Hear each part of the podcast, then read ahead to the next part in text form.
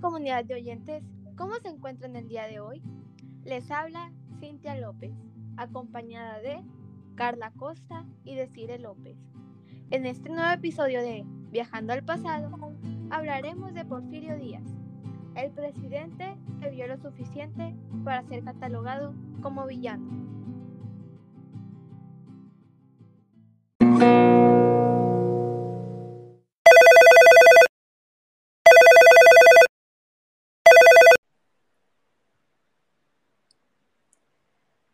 Hola, ¿cómo están? Cansada, las clases en línea me están matando. Yo igual. ¿Creen que podamos volver a clases presenciales en agosto? No estoy segura. López Obrador no ha podido llevar de la mejor manera la situación de la pandemia. Recuerden que hubo un presidente que evitó una pandemia aquí en México. Ah, sí, Porfirio Díaz. Sí, en octubre de 1902 llegó al puerto de Mazatlán en el barco Curazao y tomó medidas drásticas inmediatamente. Cierto, paró el tráfico marítimo, cortó la red de agua y cercó la ciudad. Además, quemó toda la basura, la casa y ropa de los infectados. Pobres, quedaron en la calle. También sacrificó todo el ganado, exterminó a los roedores y a la plaga de insectos, y solo hubo 529 bajas. Y para ayudar a las personas afectadas, formó una junta de caridad. De esta manera evitó la peste negra en nuestro país. Para conocer más de la vida de este presidente, viajemos un poco al pasado.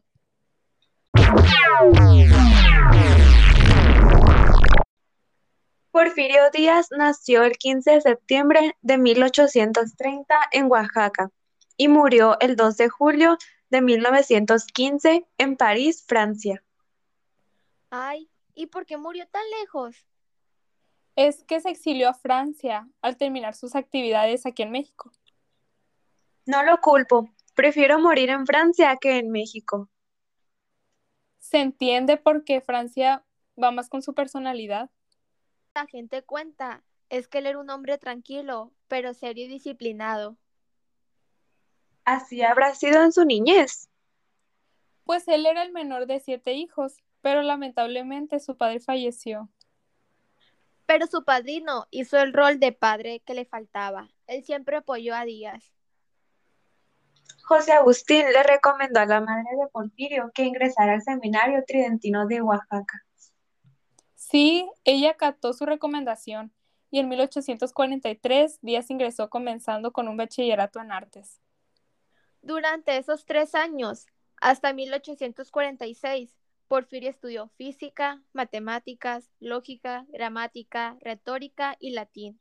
En esta última asignatura logró altas calificaciones y el maestro del seminario, Marcos Pérez, lo contrató para dar clases de latín a su hijo. Con razón estudió leyes en el Instituto de Ciencias y Artes. ¿No fue ahí donde Benito Juárez impartió clases? Sí, Porfirio fue un discípulo de Benito Juárez. Supongo que fue su modelo a seguir. Ey, pero, ¿qué pasó después con Porfirio? Al producirse la invasión norteamericana, surgió una gran inquietud dentro del seminario para luchar en contra de Estados Unidos.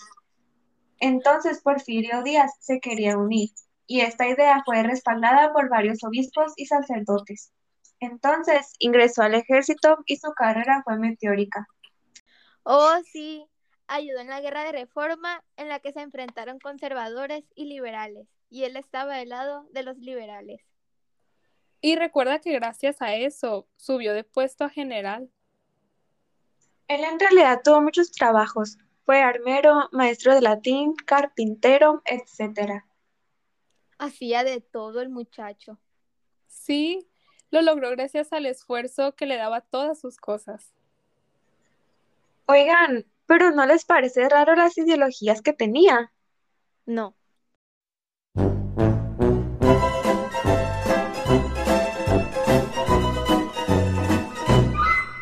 Es broma, pero sí se me hace raro el cambio que tuvo. Lo que pasa es que antes de ser presidente tenía ideas liberales y en el camino de la presidencia se volvió más conservador. Oh, ahora tiene sentido.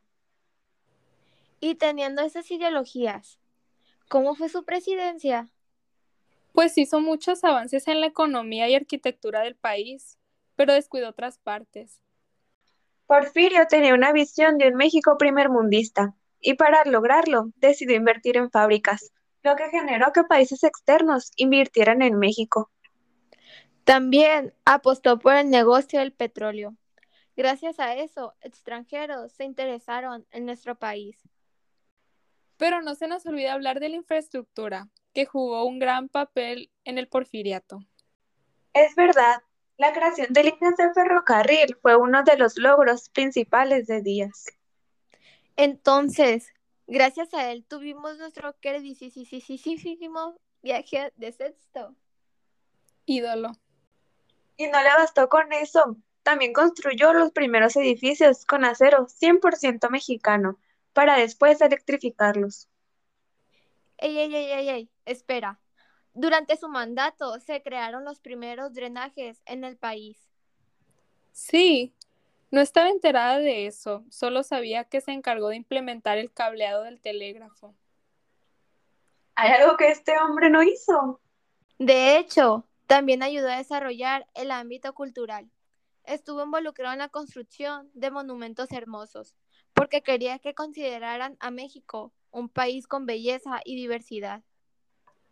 Oh, por eso quería europeizar a México. A partir de eso empezó las investigaciones arqueológicas. Vaya, con razón hay muchos edificios elegantes con decoraciones europeas. Ey, pero no se emocionen. No todo fue color de rosa, pero recuerden que fue presidente y cada uno ha cometido un error. Confirmo, no fue muy inocente que digamos. Sí, la verdad hizo cosas buenas, pero tuvo un descontento social muy grande. Con justa razón, uno de cada dos niños moría por la miseria que se vivía en el campo y la ciudad. El principal problema fue la desigualdad. Los ricos tenían privilegios y los pobres cada día tenían una vida más difícil. Díaz le quitó sus terrenos a los indígenas y pobres. Él no era considerado con la clase baja. A los trabajadores no los tomaba en cuenta. Los hacían obrar durante 12 horas y para rematar con sueldos bajos. Además, la mayoría de la población era analfabeta. Sí, la educación era solo un privilegio para la alta sociedad. Lo peor es que duró muchos años en el gobierno. Sí, recuerden que llegamos a la conclusión de que Porfirio quería a México, pero no a los mexicanos. Cierto, su preocupación era el ámbito económico y no su población. Ahora entiendo por qué las personas tenían esperanza cuando en la entrevista dijo que no se reelegiría. Pero adivinen qué, le mintió al país. Ajá, volvió a ganar como presidente por un fraude electoral.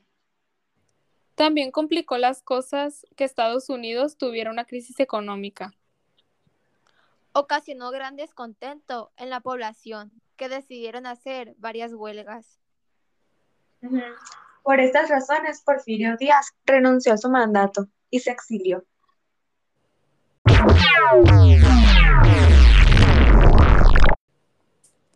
Vaya, fue un viaje largo y cansado. Sí, no pensé que hubiera realizado tantas cosas. Sí, Además, intentó regresar a ser presidente pidiéndole ayuda a Felipe Ángeles, pero Carranza interceptó la carta. Estuvo tan cerca pero tan lejos. Me recuerda una frase dicha por él. Pobre de nuestro México, tan lejos de Dios y tan cerca de Estados Unidos. Ah, sí, lo citó hace poco nuestro presidente actual. Terminé agotada del viaje. Yo también. Me iré a casa. Hasta luego.